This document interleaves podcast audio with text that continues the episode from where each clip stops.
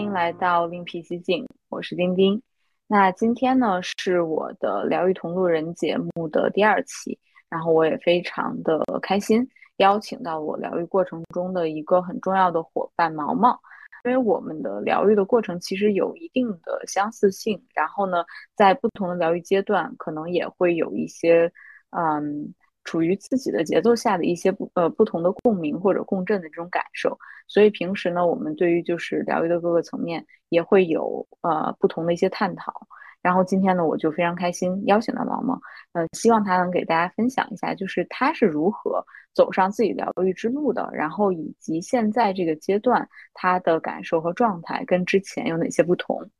好，那就先有请毛毛跟大家先打个招呼。大家好，我是毛毛。好啊，那我们就先来从毛毛之前的一些经历聊起来，因为我们这段时间的一些交流，然后我也了解到，就是可能其实你从现在这个阶段吧，选择自我疗愈，可能也有差不多一一年多的时间了。然后那之前的话呢，是经历了一个相对比较漫长的过程，才走上疗愈的这条道路。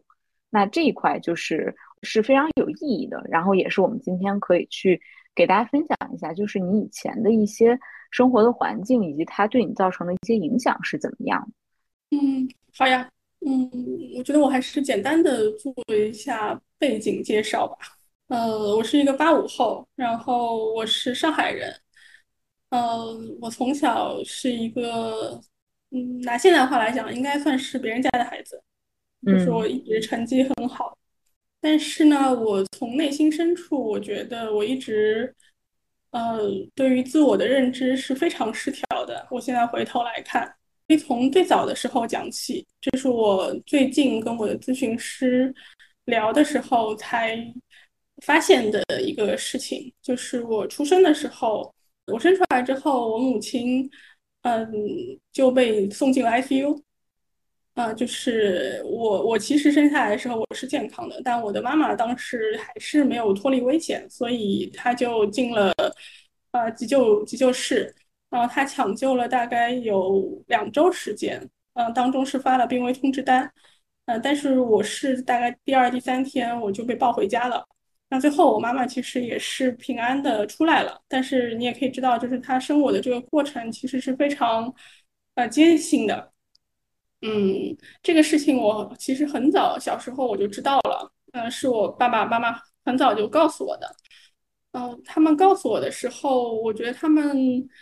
嗯，他们的就是说的这个原因，其实背后有很多，就是他们后面会加上类似于就是你妈妈对你生你很不容易，所以你要对她孝顺，然后你也要对我们更加的感恩，然后为了生你，我们家。就是你，你看，你的妈妈付出了很多，我们也付出了很多，嗯，然后直到后面，就是你可以想象，我每次，比如说我有态度不是很好，或者是我有一些父母觉得我忤逆他们的行为的时候，我就会频繁的收到这样的短信也好，或者是他们的言语的呃告知，把这个事情重复的讲一遍，然后跟我说，呃，就是因为我们，就是因为你的出生。呃，我们对你付出了很多，所以你需要要去感恩。那后来就是牵扯到，比如说我任何的行为，呃，比如说我成绩不是很好，或者是比如说我到现在没有结婚，这些事情，我的父母他们都会用这样子的话来跟我讲。所以我确实从小就有一个认知，里面是我觉得。呃，从我出生开始，我好像就是对我父母是有一些亏欠的，或者是说我对他们，呃，是有责任的。呃，但是这个事情，当然，我们从现在的理性的层面来讲，我们会觉得这个婴儿对于这件事情其实是没有责任的。可是我我自己的认知里面，直到上一周，我都觉得，呃，直到现在，其实我也觉得。就是我，我对我的父母是有一些责任的，所以，呃，我我现在能感觉到，呃，我我我对于他们的情绪是会过度负责的，就是我会觉得我需要为他们的情绪负责任，我需要让他们更开心，呃，让他们满意，所以其实我的整个的呃过去的生涯当中，就是在我所谓的觉醒之前，嗯，我一直是在试图满足我的父母的各式各样的需求和嗯要求，无论是他们有没有真的提出来，我都想要去满足他们，让他们觉得我很好，呃，让他们觉得呃让他们满意，所以。嗯，我也感觉到，比如说我我我会我会把我的成绩搞得比较好，然后我也会尽量的去做看上去不错的工作，然后表现的比较好，或者是做一个乖孩子。因为我小时候，我现在回想起来，我奶奶小时候跟我说过，我小时候是一个非常安静的婴儿，就是他我可能会长时间的，就是待在摇篮里面。没有声音，他只需要隔几个小时来给我喂一次奶，然后，呃，他会觉得我是一个很硬很乖巧的小小小 baby，然后他是他甚至开玩笑说，有的时候他就觉得这个孩子怎么会没有声音，就是这么安静，所以他会过来就是探一下我的鼻息，想说他还活着吗？然后发现还活着。那小时候大家是把这个事情当做一个开玩笑的事情来跟我讲的，那我现在就觉得。我我我其实已经想象不出来我小时候到底发生过什么，或者是是怎么样子的。但是但是我是觉得，可能很多时候，呃，我是没有办法表达我的需求。从婴儿时候开始就是没有办法表达我的需求的，啊，或者是觉得表达了需求之后也没有人会回应我的需求，或者是我我我表达了需求之后被打断过之类的。所以那最好的方式就是不要。不要发出需求，那这样子也不会被被拒绝啊。所以，嗯，我自己觉得，在我的成长生涯当中，我是一个逐渐自我消灭的过程，就是呃，把很多的自己去慢慢的压缩，要慢慢慢的阉割和剥剥夺，然后在这个过程当中去。满足父母或者是社会或者是他人对我的要求和期望，去做他们眼中更好的人。在这个过程当中，我也会觉得自己是一个嗯不错的人。但确实，在整个过程当中，呃，我没有体验过真正的自我满足。就是我的咨询师问过我说：“你有 ever 在过程当中为你的成就而感到快乐过吗？”就是虽然听上去好像你做了很多事情，或很多人也对你的评价很好，那你有没有在这个过程当中觉得自己很好过？嗯，我是很认真的想了一想，就觉得很少。就是每次我可能完成了一件事情，或者是达成了一个成就之后，这个快乐真的只有不到一秒钟。嗯，然后就是立刻就是深深的。紧迫感袭来，就觉得那我要去做一个新的事情了，我要再去勇攀高峰，要去做做别的努力。就所以，我我以前的解决问题的模式，或者是我自我 push 的模式，就是不断的更高、更快、更强。就我把它比喻成一条奥林匹克之路，就是永远追求要去做奥运冠军，而且是时时刻刻每年都要成为奥运冠军的感觉。我觉得，之所以去开始自我探索或者是觉醒，是因为太累了。我觉得可能是一种本能引发了我的自我保护机制吧。就是我，我觉得我的脑子没有办法提醒我，但可能我的身体或者是我的情绪，当时已经到了一个感受到自我已经可能要完全消失的状态了。所以在那个、那个、那个、那个阶段，我我感觉到了有一点不太对劲。所以我才开始了所谓的觉醒。嗯，首先非常感谢就是毛毛的分享，就是这一段关于自己，特别是出生的这个经历。其实我觉得这这个经历很关键，就是好像从你一出生出生伊始，然后一直到了现在，父母好像一直都是一个 same story，然后讲了很多很多年。虽然可能在外人看来，或者是在你现在自己的理性看来，不是那么的有道理，但是它已经深深的可能根植在你从小的这个思维的层面，所以就导致现在，即便说我知道可能父母的情绪是他们的责任，或者说有一些要求是外在绑定给我的，但是好像就依然有这种惯性，一直随着这条路去往前走，而且这个惯性可能会非常非常巨大，而且这一点就是我觉得我特别能理解，但是又不完全能够感同身受的是在于，呃，其实我也是可能在前。我觉得近呃五六年左右吧，我可能也都是这种，就是一种勇攀高峰的这种状态吧，一直是在持续着这样的一个状态。但是呢，我这种勇攀高峰完全是后天造成的，就是我其实反而是小的时候是很散漫的一个人，然后后面是因为跟父母的关系开始去有了一些分裂和崩塌之后，然后我觉得有这种缺失了，然后开始去不断的追求这种外在的一些标准。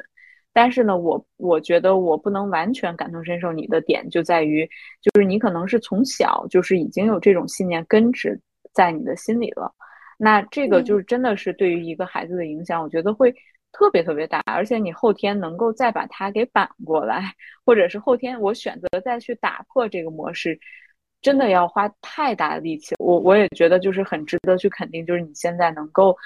能够在这个阶段停下来，然后真正去。重新，我我就选择从头去走这条路。我觉得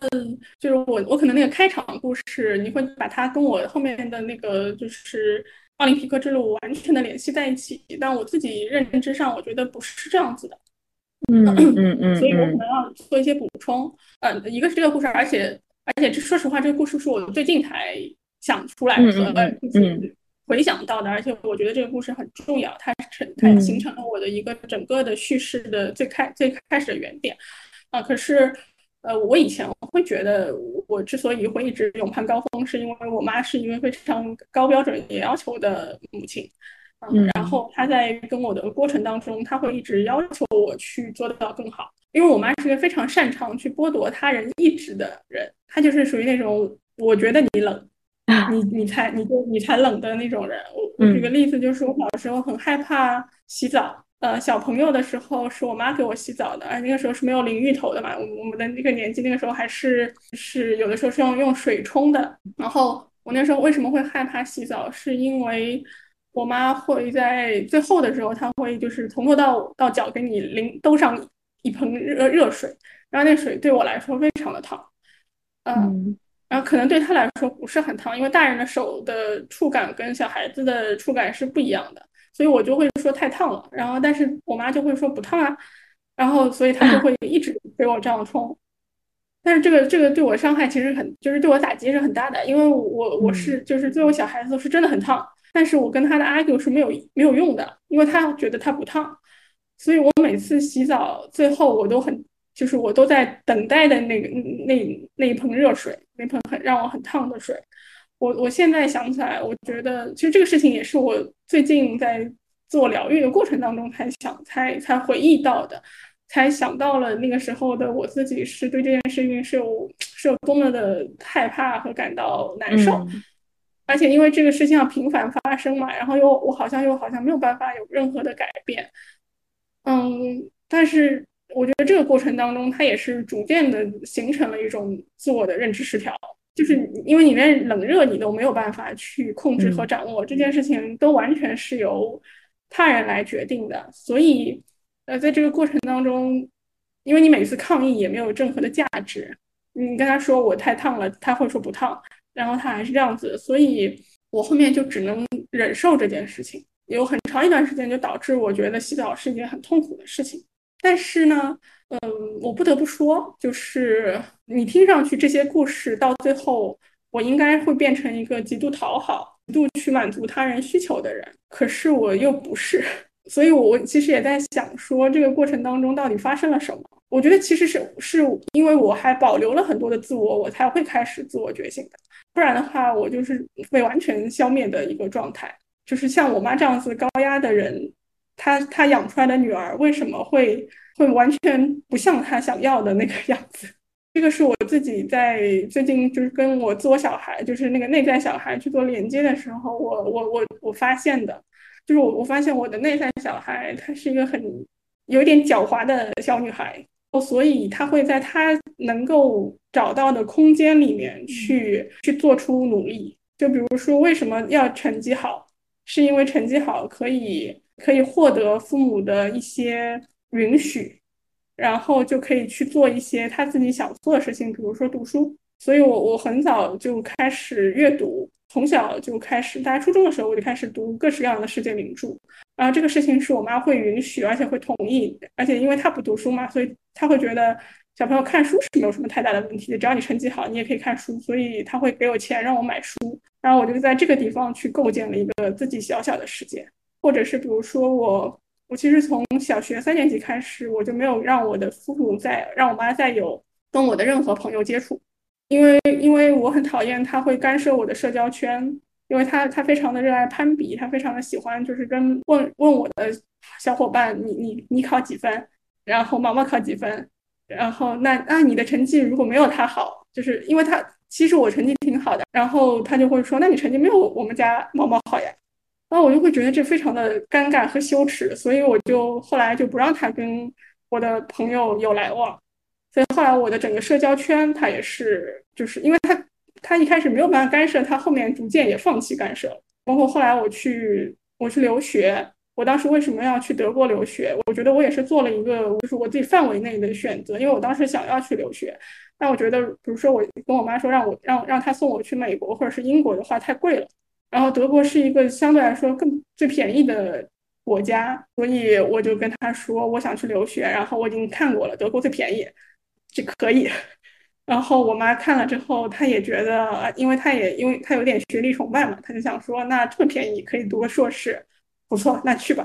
所以就是我觉得好像在这些小小的空间里面，我就逐渐找到，就是打开了一些我自己的可能性。包括为什么有的时候，呃，我我会故意考的很差，就是我我因为我通常都是考前前三名到前六名的嘛，但有的时候我会突然间考个二十多名。我觉得可能那个那个也是一种潜意识的对我父母的攻击，就是我想让他们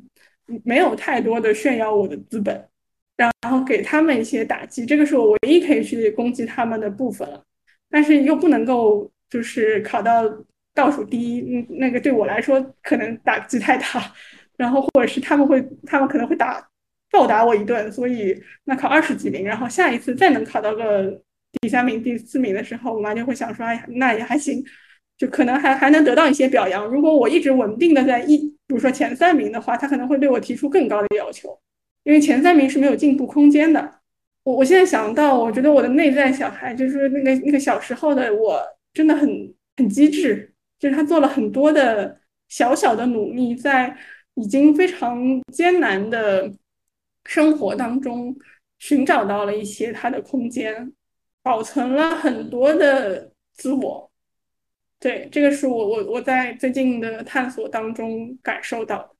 我听来，我会觉得，就是你刚才提到一个，就是说，呃，在你妈妈这样这么高压的一个性格之下，然后为什么她养出来的小孩居然会就是完全不是他期待的样子，不是他想要的样子？呃，这个听起来是一种困惑啊，但是就是我相信你自己心里一定也也有你属于你自己的答案。然后我觉得我是从一个就是外在的角度去看的话，其实我觉得这是一件再正常不过的事情，就是因为如果说一个父母他对自己的孩子就是施加了太多他自己的意志，或者说太。太呃过高的他自己的期待，其实孩子达不到或者是无法按照他的期待去往下去走，这是一个非常正常的事情了。因为每一个人都有自己的自由意志，并不是说你这样去给他高压，然后这个孩子就能够完全的被你压死，然后他就选择去完全的走向就是亦步亦趋的，完全按照你的指挥去过自己的人生。我觉得这是不可能的事情，对于任何有自主行为能力的人来说，这都是不可能的事情。然后，而且我还听到一个，就是我觉得是一个亮点，就是说你可能是从小，虽然说看起来受父母的影响很大，然后他们不断打压，甚至是可能包括从从一出生的这些故事，就在不断的告诉你要满足爸妈的需求，然后可能你是肩负着很多很多责任来到这个世界上的，但是你依然是从小都是在有这样的智慧和有这样的一个能力，去给自己创造了一个独特的空间，即便说也许它不一定很大。但是它还是有一定的空间，能够让你在那个里边去相对来说比较自由的去思考的，是完全你父母干涉不了的阅读的世界，或者是朋友的世界，还有你选择去留学，这些都是你父母无法去进入的世界。其实你是曾经给自己创建了这些世界，这个我觉得也是一件特别值得庆祝的事情。即便说在现在，在你已经选择全面的去疗愈的今天，我依然觉得之前的那。这几个零散的小世界，它会组成现在的你，所以这一点我觉得也是特别特别有意义。然后再有就是刚才我们前面提到，就是关于你的工作，呃，因为就是以前在我们的交流里边，然后我会觉得毛毛是一个很热爱工作的人，但是我刚才听下来好像有另外一部分，那其中好像也会有一些不享受的部分，就是说取得了成果之后，其实可能我只是快乐了一秒，然后后面就会面临一些空虚感。所以说，我也想请毛毛分享一下，就是你整个工作的一个轨迹。我觉得我是热爱工作，但是我实在是不喜欢上班。我如果现在来回溯我的工作经历的话，其实我有拥有非常丰富的辞职经验。我觉得当时对自己的自信心和，嗯，对自己的能力的盲目自信吧。所以我其实，在选工作的时候，并没有特别的在意它的前后的。连贯性，而且当中确实也被我父母有过一些影响。就是我我从德国回来之后，我当时先是进了一个世界五百强的公司工作，表现也是非常好。就是我一进去的时候，当时我就是新人，呃，新人培训的第一名，以新人培训的第一名直接就是进了部门，所以当时部门的领导也觉得就是很厉害，从来没有一个人在新人培训的时候获得了双百分。那这个对我，在我看来就是一个很简单的事情。我从小就卷惯了嘛，所以其实对这个世界五百强的工作，当时也没有特别的上心和在意，因为在我看来，工作的内容是很简单的，然后也没有什么特别大的挑战性。所以其实做了一段时间，我其实做了都不到半年的时间，我就已经就是不是特别感兴趣了。就是我觉得那个时候我是没有什么特别强烈的想说，嗯，工作到底是为了什么。我就是觉得每个人好像毕业了以后都要工作，那就去一个嗯看起来比较光鲜的公司工作就好了。嗯，这个时候我的父母给我提供了一个新的选择，就是就是我爸跟我说，你要不去一个事业单位工作吧，那个就是这样子，就是很稳定。我觉得那个那个是我父母非常想要的我的生活的状态。嗯，他们想希望我进入公家单位，然后就很稳定，嗯，结婚生子，就是就是。一路一一生就很平顺，而且神奇的是，那个时候我就竟然答应了，因为我我当时想说听上去也不错啊，然后嗯，我想说那那也行吧，那去看看看看就看看吧，所以我就去了。所以就是那个工作地方离我们家也不是很远，然后早上去了之后还有食堂，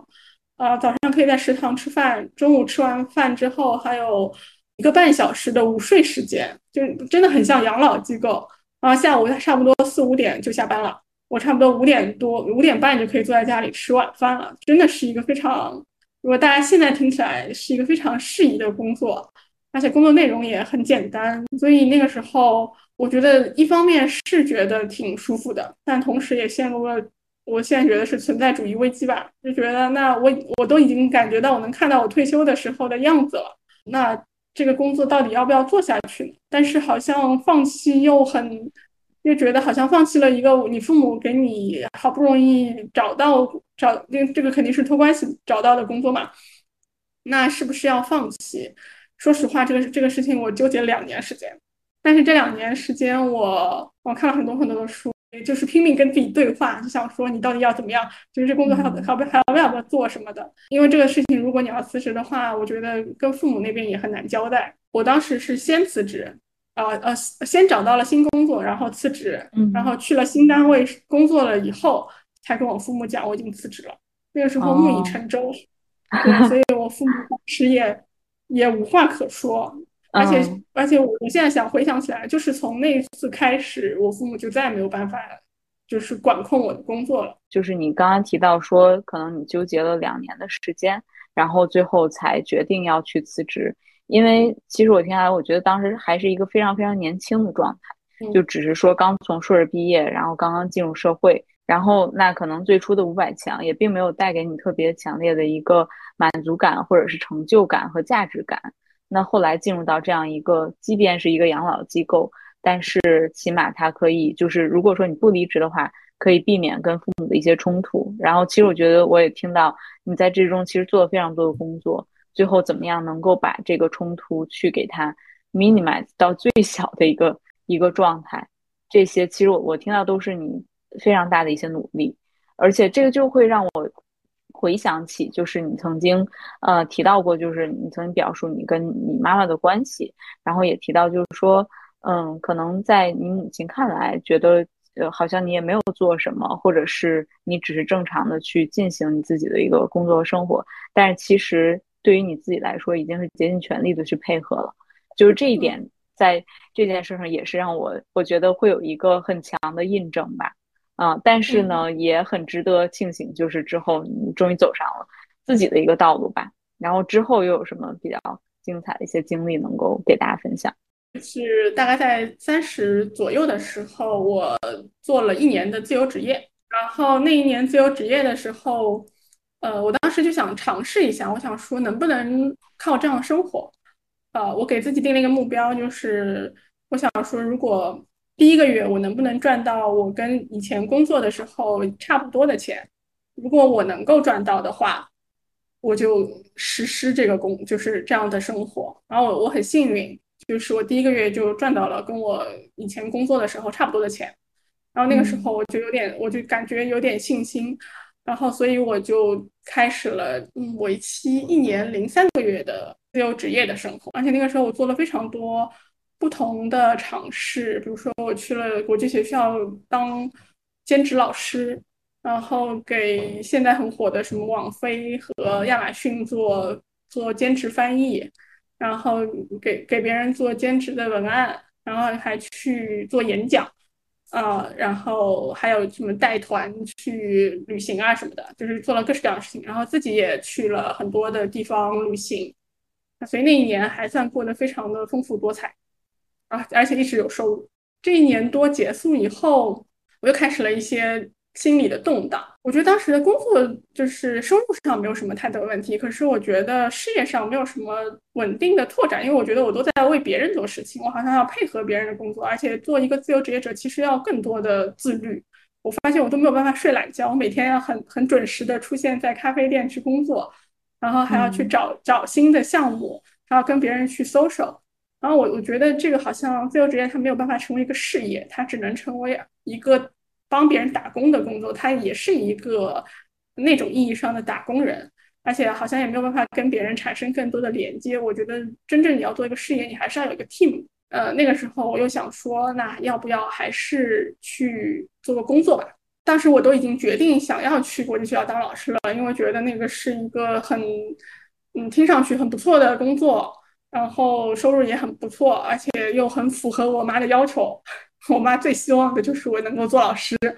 然后我想说，如果去了的话，就是可能她还能答应给我买辆车。就是当时的想法非常非常的无厘头。我当时差差点就要去了的时候，我遇到了我的前老板，呃，是一家创业公司的创始人。那个我们的公司是做自媒体的。其实我们认识也是因为我在 Gap 的那一年，我给他去就是我说的那个演讲，就是我给他做的，所以我们之前认识，他对我也有一点了解。然后我就跟他约了咖啡，我就跟他讲了我最近的状况，我就跟他说，哎，我要回去做老师了。然后他说，你不要回去做老师，他说你来我们公司吧，因为去国际学校是九月份入职，那个时候他跟我讲的时候才三月份，我想说那可以去，去了之后不行还能再去国际学校，所以我就答应了。然后我去了之后，嗯，因为之前的所有的工作经历加上那一年半的呃一一年多的 gap 的时间，嗯，我我当时的心态是非常非常的开放的，而且我觉得我进去的时候，我真的是一个完全的空杯状态，因为我们是一家创业公司，什么都是要自己做的，然后又是全新的事情，因为自媒体和互联互联网嘛，其实谈不上什么经验，每个人都是新人。所以就是所有事情都是新的，所以我当时加入的时候，我就是特别，嗯，特别积极，就是所有的项目我都说可以可以，我我可以看一看，我可以参加。就是我我老板有的时候会说，那你这个事情你要不要跟着去？我说好好，那我就一起去。就是就是一个特别特别特别积极的一个人，所以很快很快就给我加了薪。然后很快就所谓的纳入了一个就是所谓的核心团队吧。而且因为公司真的是一个日新月异的状态，那个时候你你想象一下，一家一家创业公司遇到风口的时候，就是我加入的那一个月，就是我们公司开始从三年零收入到开始赚钱的时候，所以就是开始公司有了收入，就是有很多的变化。所以我在我们公司除了财务我没有负责过之外，其他所有的工作我都负责过。所以在这个过程当中，我觉得确实给了我提升了我非常大的信心和能力，也同时暴露了我很多自己的缺点。真的是在这个创业的过程当中，很很多的看到了自己，就是跟别人的碰撞之后看到了自己，也也看到了别人。听我以前的工作经历，我是一个很毒的人嘛，然后我通常离职都是因为我觉得老板太傻了，或者是我觉得这个工作我已经 handle 了，我不我不想再做。我总是觉得自己很厉害，而且在以前的工作当中。你一个人可以处理所有的事情，其实因为你的事情很简单，你只需要自己处理就可以了。可是，呃，在创业公司里面，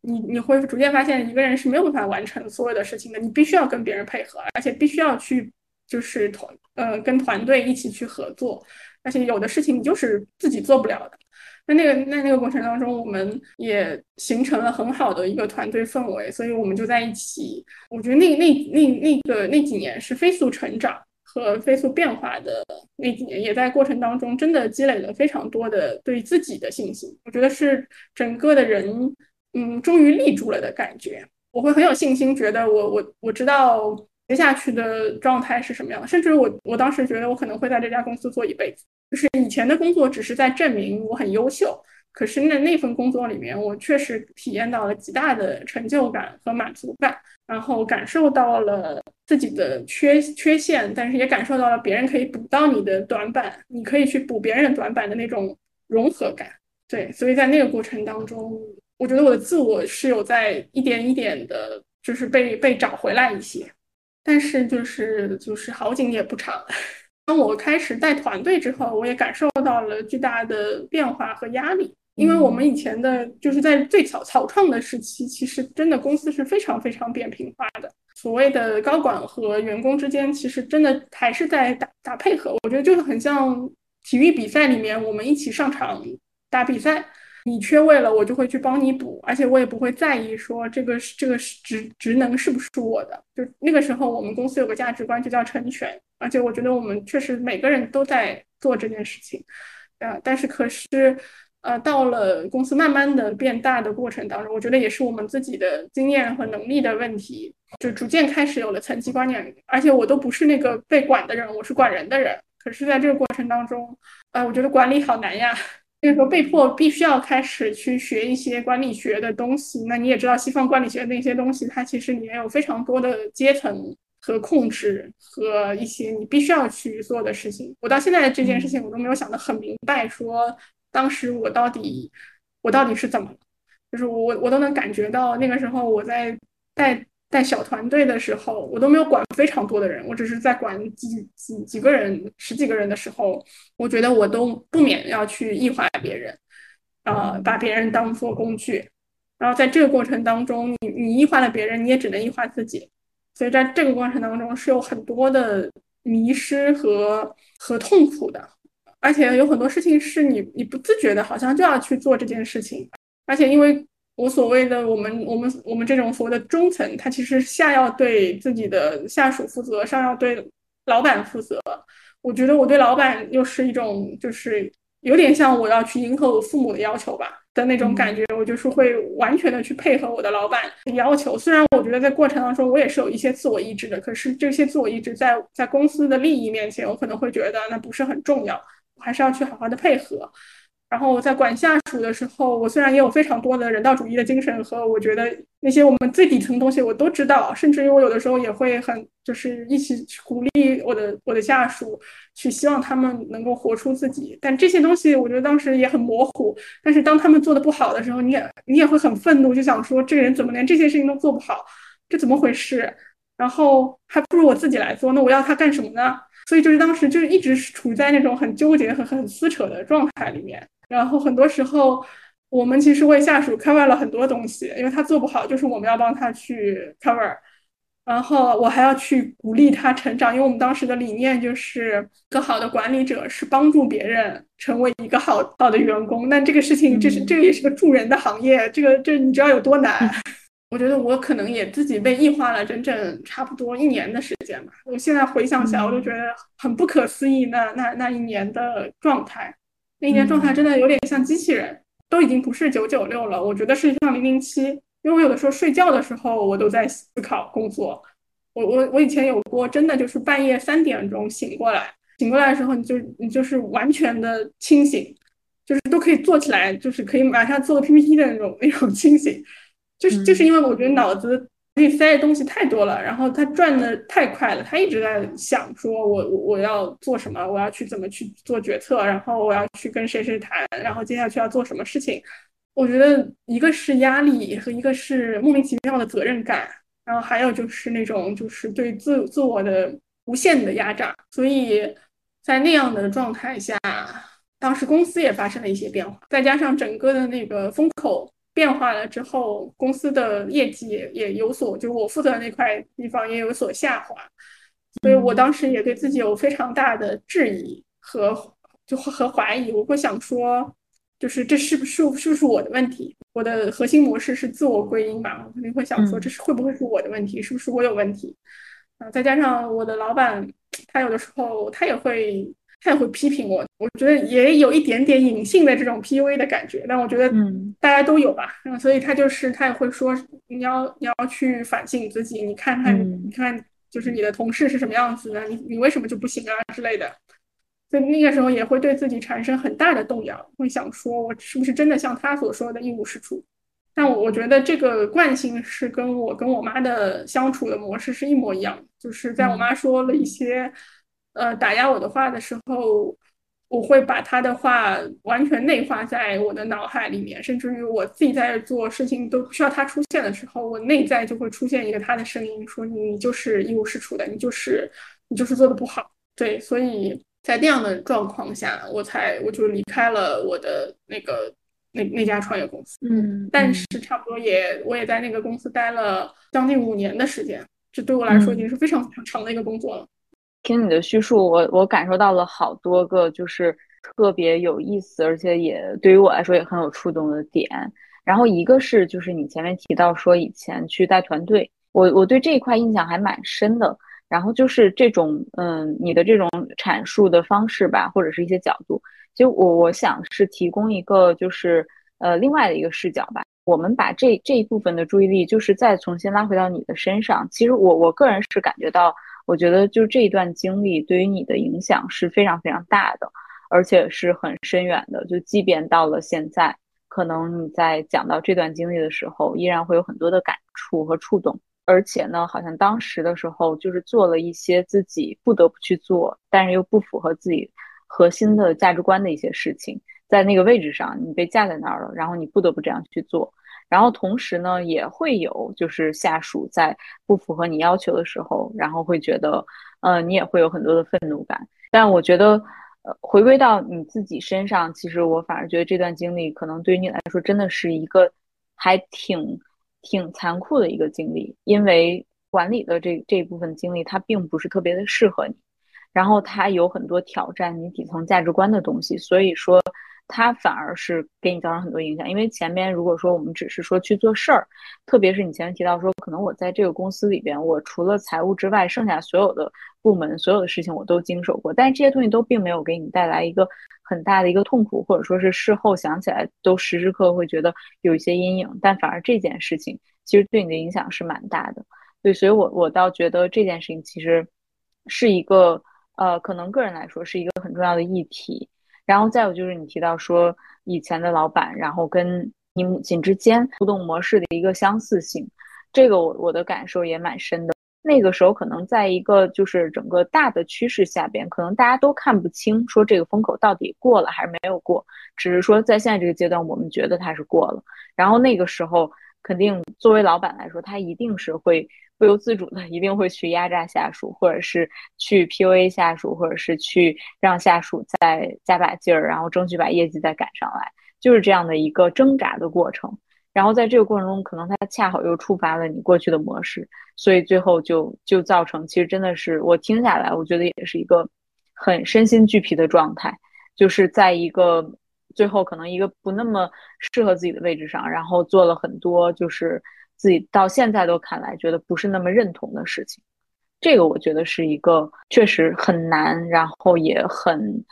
就是可能在现在也需要再去花一些时间去整合的一段挺重要的经历。嗯，是的。那后来就是等于说你是离呃离开了这个工作之后，就开始了自己的疗愈之路，是吗？不是，我离开了这个工作，我无缝衔接了新的工作，而且那个时候没有觉得自己需要疗愈。那时候只是觉得说，那这个工作不行了，就再换一份工作了。但是确实是从那个时候开始，我开始了心理咨询。当时有个契机是这样子的，就是我我我虽然我无缝衔接了工作，可是我能明显感觉到，就是新的那个工作其实没有什么不好，就是在一一切都看上去挺好的状态下，但是我觉得。我觉得我当时的状态不是很好，就是我会莫名其妙的，有的时候会发火，然后我会发现我有的时候很难去保证，嗯，保持我的一个工作的水准。就是我觉得我我有我的职业道德，然后我觉得我职业道德要求我起码，比如说做做一个事情，虽然我我可能不是说我对他有非常强的 ownership，但是我对他还是我可能还是能够做到八十分。的样子，但是我觉得有的时候我会觉得产生一种就是这个事情有什么可做的那种感觉，就或者是很不愿意去做的感觉。然后我当时就觉得这样好像不太好，因为我觉得我的职业道德不允许我这样做，但我又不太明白说我到底到底发生了什么。然后我现在觉得，我现在回想，可能是那个时候确实是有一些抑郁或者是躁郁的情况有，但是我我我我当时是不知道到底发生了什么，呃，但那种感觉又很熟悉。我不知道你会不会就是就就就会有一段时间会出现这样的感受，但是我通常的解决方案就是再去做一件新的事情，或者是上个新的学，或者是开一个新的项目，或者开展一个新的关系，反正就是你只要再做一个新的事情，everything 就是 OK 了。你会在新鲜感当中，呃，或者是在新的疲劳当中，呃，恢复你的一切的功能。嗯，就就在我还没有。准备好就是要做新的事情的时候，我当时跟我的一个一个好朋友聊天，然后我就跟他讲了我最近怎么了，就是一二三四五讲了一遍，然后讲完之后，我就跟他开玩笑，我就说要不是我要不是我们最近股市情况不是很好，我就去做心理咨询，嗯，就是我觉得这是一句开玩笑的话，然后但是他当时就非常认真的看着我，他就说那你还是去吧，他说你去看心理咨询吧，他说这个你看一次要多少钱呢？你打算看多少次？嗯，是三十次还是五十、四十次还是五十次？这个钱我来出。然后他说：“这个钱我现在就可以打给你，然后你十年以后你再把这个钱还给我，你不用出利息，你你到时候再把这个钱还给我。”就这个事情，我到现在我讲起来我还是很感动。但是那个时候我没有觉得，我不是对他的他的这个 offer 而感动，我当时是觉得这个人他愿意为我出。比如说，如果是五十次的话，那是差不多几万块钱。但是我觉得我连几百块钱都没有办法给自己出，因为其实心理咨询是按次收费，你只要花一次的钱，你就可以得到一次的咨询。但我觉得我连第一次的钱都不愿意给自己出，可是别人愿意给你出几万块钱，然后我就想说，我是不是对自己太怕事了？然后我觉得我是不是就是太吝啬给自己花钱了？然后我想说，怎么会这样呢？所以我当时就觉得好像这个事情不太对，而且我我发现这是我一直以来的模式，就是我对自己非常的苛刻，不愿意在自己身上投入时间或者是精力或者是金钱，我觉得好像都没有什么意义。所以我我当时那个时候我就跟他说，我说啊那那那那你也不用给我钱，我我可以自己去。我当时我就是回家的路上我就约了心理咨询，我觉得心理咨询对我来说是一个非常好的，它是一个很很很。很重要的契机，其实我大概是到心理咨询了差不多三四个月以后，我就我就发现，就是现在的这个工作，它只是我上一份工作结束了以后找的替代的男朋友，有一种代餐的感觉。啊，对对，就是你要无缝衔接，你要你要没有任何的空窗期的感觉就就是虽然它也很好，可是它不是你想要的，然后所以我就我我才我就选择了。我就选择了理智，听下来，真的我也特别受触动，因为我只是前期了解到，就是你最初说自己做咨询的一个契机，然后或者是疗愈的契机，是被关系的这种滋养，或者是被关系所触动到嘛。我现在听下来，然后我觉得你的朋友当时愿意这样去为你去付出，就是可以说是毫无条件、无保留的去支持你，并且有具体的行动来支持你去做这件事情，真的特别的让人受到触动。然后，而且他可能也给了你一个助推力，因为其实可能那个阶段我听起来是一个暗流涌动的状态，就是可能从小习惯了说我去把很多显性的情绪去压抑下来，然后压抑下来之后，这个整个一个阶段我我不知道发生了什么，但是我可能会脾气变得暴躁，然后容易会产生一些无意义感，但是其实整个人对于自己的一个心情的状态或者情绪的状态是比较懵的。然后又在这个时候，其实一点一点的再去撬动，就是这么多年来建立起来的这种惯性和防御，本身就是一个特别难的事情。所以说，你提到说，可能我觉醒的点是我看心理咨询，其实我倒觉得，可能对于每一个人来说都没有一个嗯这样的一个特别就特别戏剧性的点，因为就是每个人的经历都很独特，而且其实都是之前的一点一滴积累着之前很多的。痛苦和黑暗积累到这儿了，然后最终你才能够，就是可能在这个阶段，在你面临一个生死选择的时候，然后你会选择有勇气去纵身一跃。所以我觉得很多人其实开始疗愈都是这样的一个过程，所有的之前的那些小的点，然后再连成了整个的一个面，然后最后让你又有了一个很大的转变。这个我觉得是特别动人。我我我我觉得，如果我现在讲的话，我觉得我也感很感谢我以前的自己啊。就是我觉得在很多的小点上，我自己都选择了真实的想法。虽然我一直说我被我妈打压的很厉害，但我现在回想，就是我人生所有的重要的决定，我都是凭着我的本心做出来的。嗯，我觉得有点像，就是前面是一座巨大的冰山。然后它当中有一点点的裂缝产生，然后到有一天突然之间一大块掉了下来，就是就是那种感觉。但是你前面的所有的那些点，所有的那些起心动念，都非常非常的重要，而且要在每一刻都去选择勇敢和坚持，就是确实要要有非常大的力量，也需要非常多的别人的支持和帮助。其实我觉得，就是听下来，呃，你向我们展示了你的不同的一些部分，这个当然可能也跟我最近的一些阅读有关系，因为我最近一直在看关于创伤和解离这方面的一些。呃，一些内容解离就是我们的一个面对创伤从小去保护自己的一个机制。我们通过解离，然后能让自己不不崩溃的太彻底，可能进入到一种应激反应，不管是僵也好，或者是逃，或者是讨好，就是好几种这种不同的应激反应里边，然后呢，让我们得以去延续生存。但是呢，解离它有一个比较大的副作用，就是会让我们内在去分裂成各种不同的部分。所以刚才我就听到，我觉得就是好像你的一些情绪的感受。和一些客观的现实和客观现实中你做的一些选择是有很大的差别的。就是你在情绪的感受里边，或者情绪的现实里边，你的母亲或者是你的原生家庭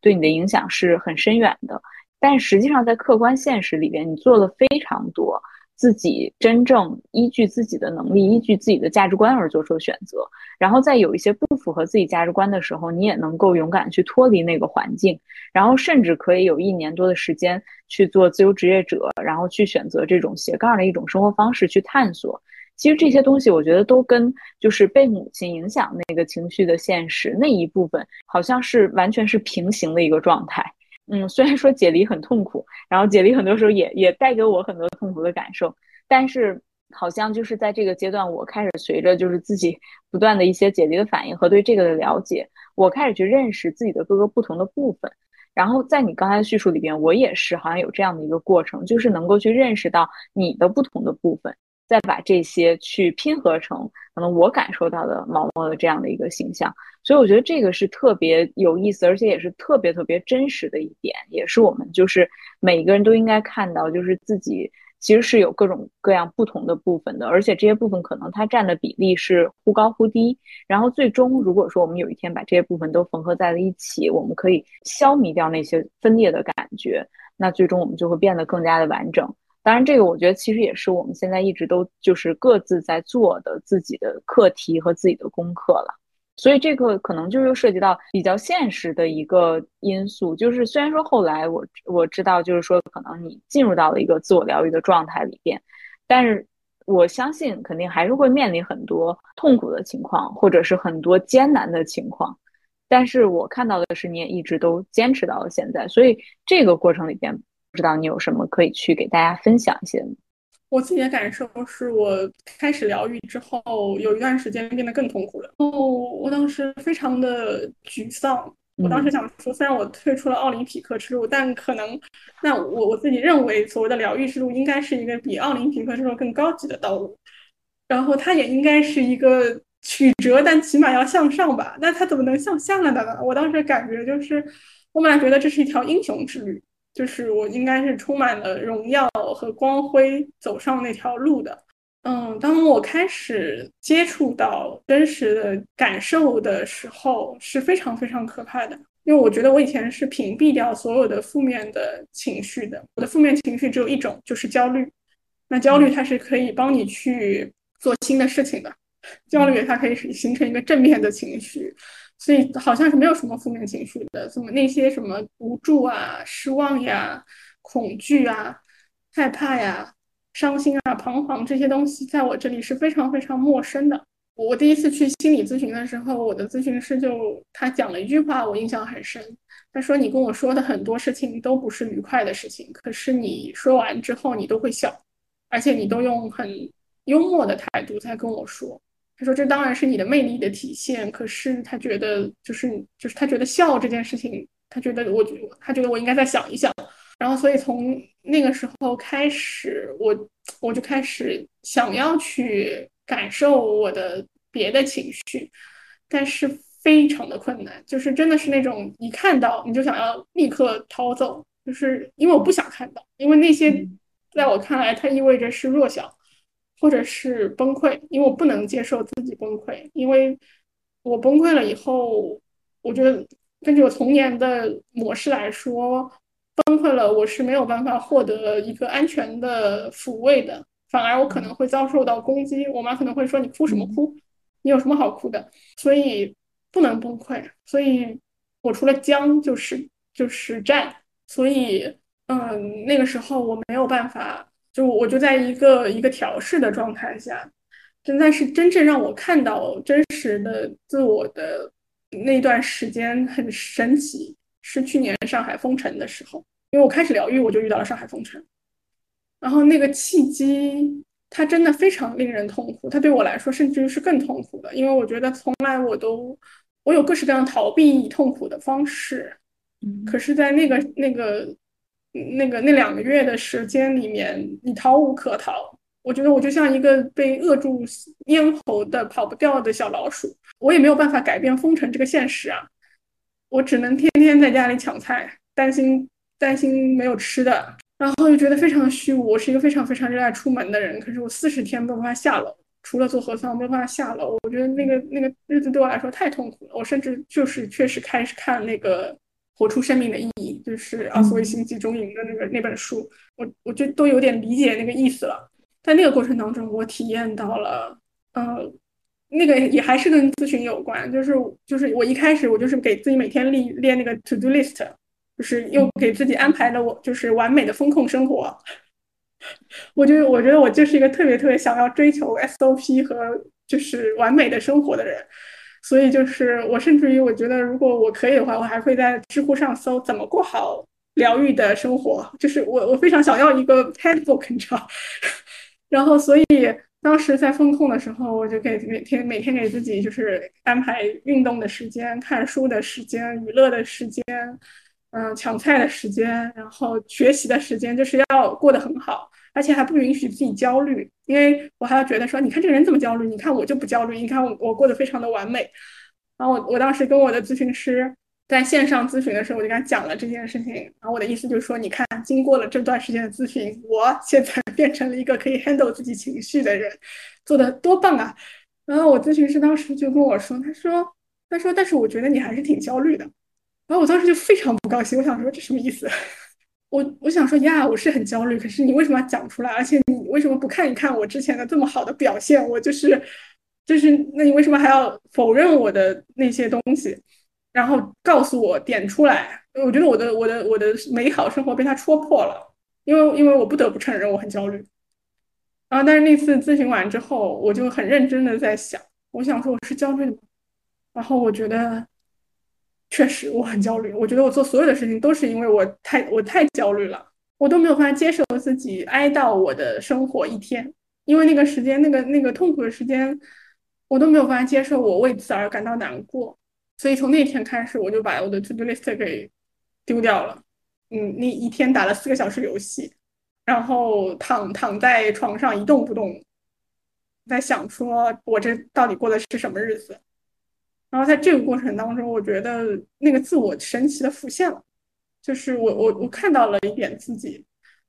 我觉得那个自己是就是不是我想象中的那个英雄的自己，而是一个更脆弱、更复杂的自己。他是他是善良的，但同同时他也是很虚伪的；他是坚强的，但同时他也很脆弱；他可以是很焦虑的，但同时他也很有效率。就他是非常非常丰富和多元的。我以前总觉得我要变得更好，是通过去拿掉我身上那些不好的部分。那后来我就发现，一个真实的自己，它就是，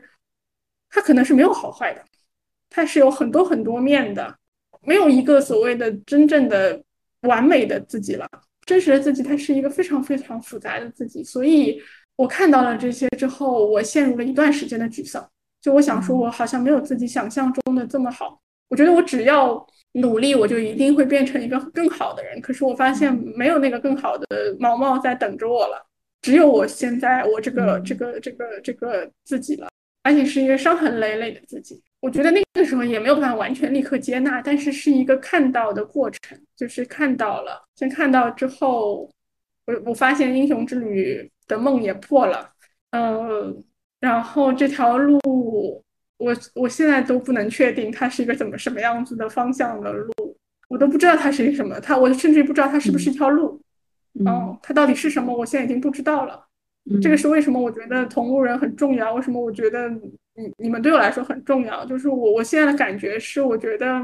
我觉得我在一个一个伸手不见五指的黑暗当中。它是不变方向的，它没有说我我就往前走就好了。我有的时候可能往左走走，有的时候往右走走，时候有时候话往后走走。但有的时候能看到旁那个旁边有一点点的微光，我觉得那个就是同路人给我的感受。就是有的可能我们会一起走一会儿，但有可能我们也会分开。但至少知道这个地方不是只有我一个人，还有一些人也在。所以，我我大概是这样的感觉。所以到现在，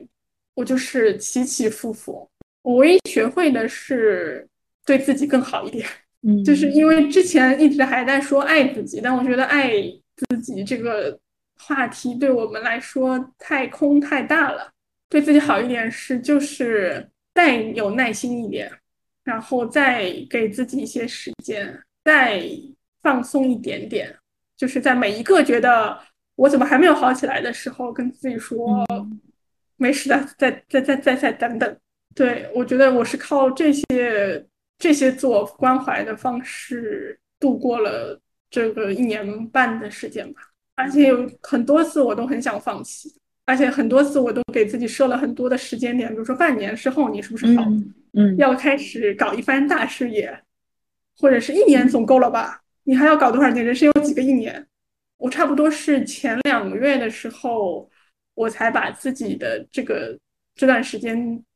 定义成疗愈。我以前是觉得在探索，我以前觉得在自我探索，我觉得自我探索是个更好听的词，是一个更 就更英雄之旅的词，就是更褒义化的词。因为我觉得你要承认自己在疗愈，就要承认自己受伤了。我觉得我以前还没有办法承认自己是一个受害者或者是一个伤者。嗯，嗯差不多是一两个月之前，我觉得 OK，我就是我就是遍体鳞伤啊，所以我是要花更多的时间，因为我觉得我只有这样讲，我才能够花更多的时间，就是我觉得这个我为自己证明，就是我可以更多的时间花在自己身上去给自己做疗愈，嗯，还非常坚定的觉得我要更多的站在我自己这一边，对，做我最忠诚的朋友，然后要花最多的时间是给到自己的。我觉得这是我最近这一两月才能够确定的事情。我觉得就是听下来最主要的感受是，我觉得其实我我是能感觉到，就是你这个坚持背后的深厚的勇气吧。就是因为这一年半左右的时间里边，其实是有很多起伏的，但是在这种起伏，或者是哪怕说最开始疗愈觉得很痛苦，感受甚至还不如疗愈之前的这种阶段，你也依然能够坚持下来。那这一点其实我觉得是特别特别正常。可能我在刚开始疗愈的时候，我也会想要去成为，比如说我咨询师的来访者之中的最佳来访者，最优秀的那一个。对我也会有这种这样的一个想法，然后以及我可能会通过，因为我疗愈之后就开始进行大量的阅读，然后在阅读里边我找到一种就是解谜式的快感。其实我觉得这个就是跟你做 To List 的动机是一样的，只不过每个人的表现形式和每个人的行为不一样。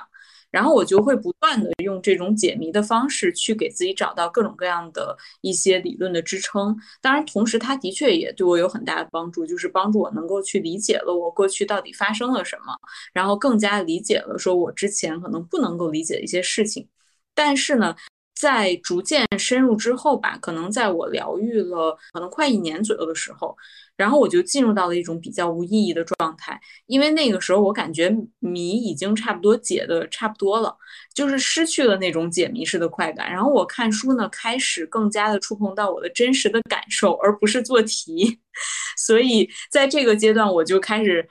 感觉就产生了变化，然后其实我当时的心境还比较的平和，但是我也是就是会引发很大的焦虑，因为你就感觉说好像失去了一些目标，失去了一些。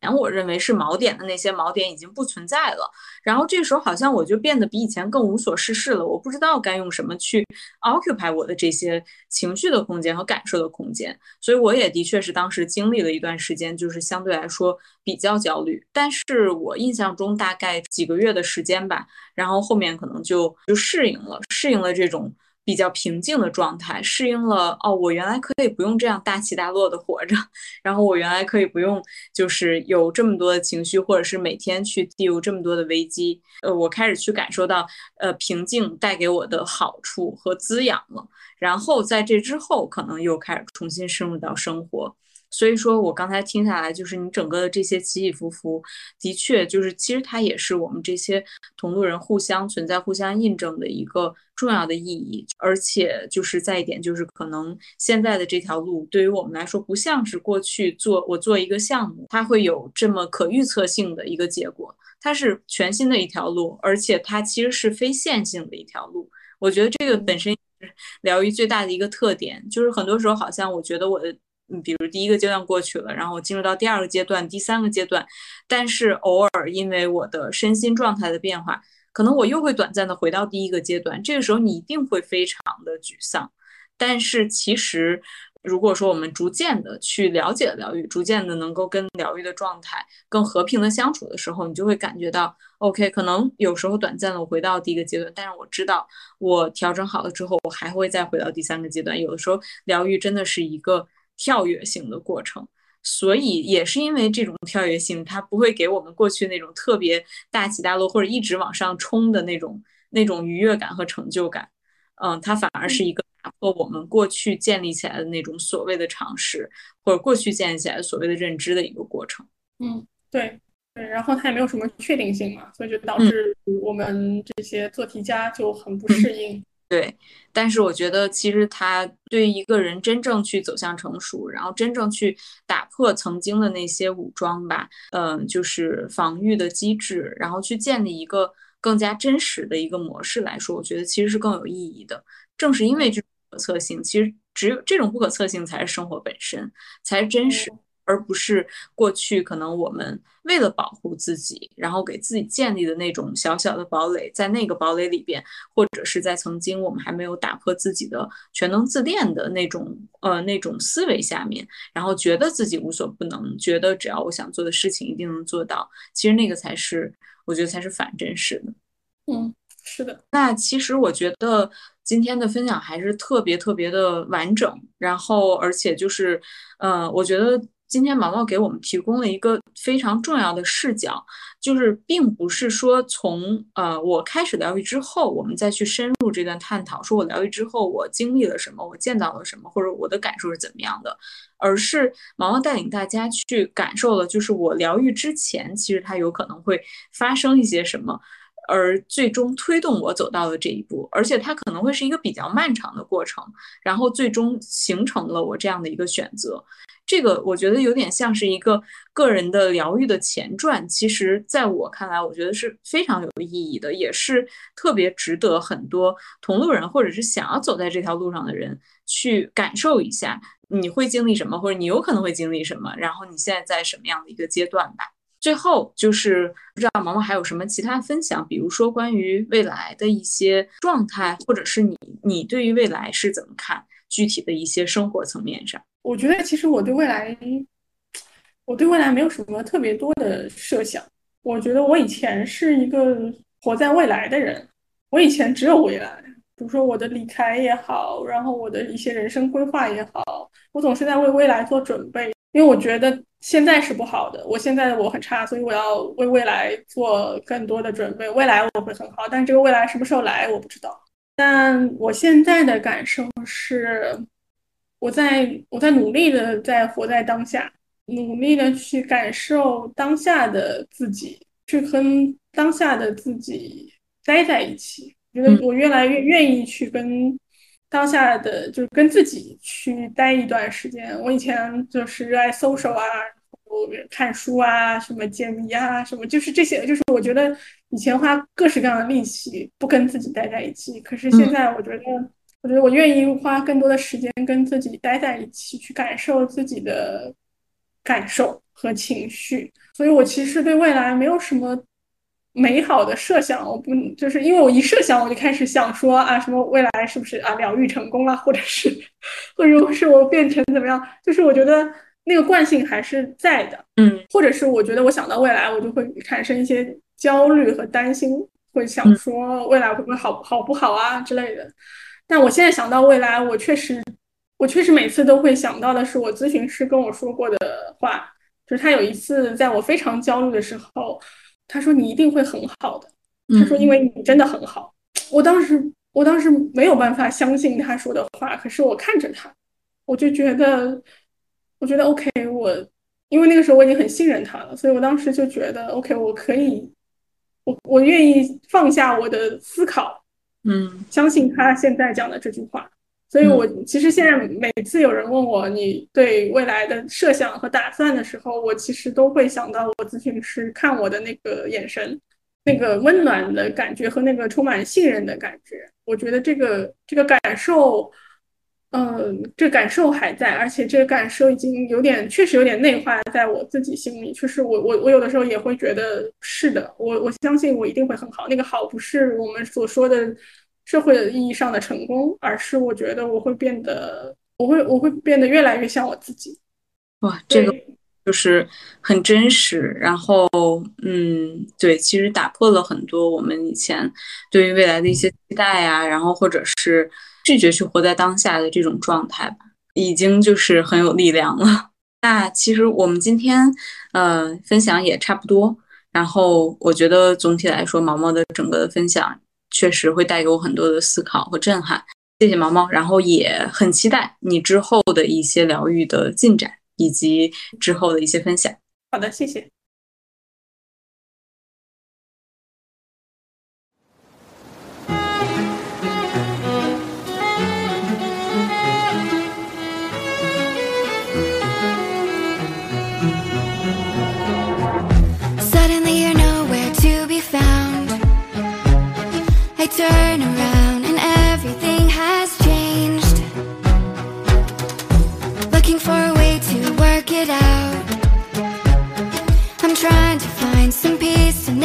again.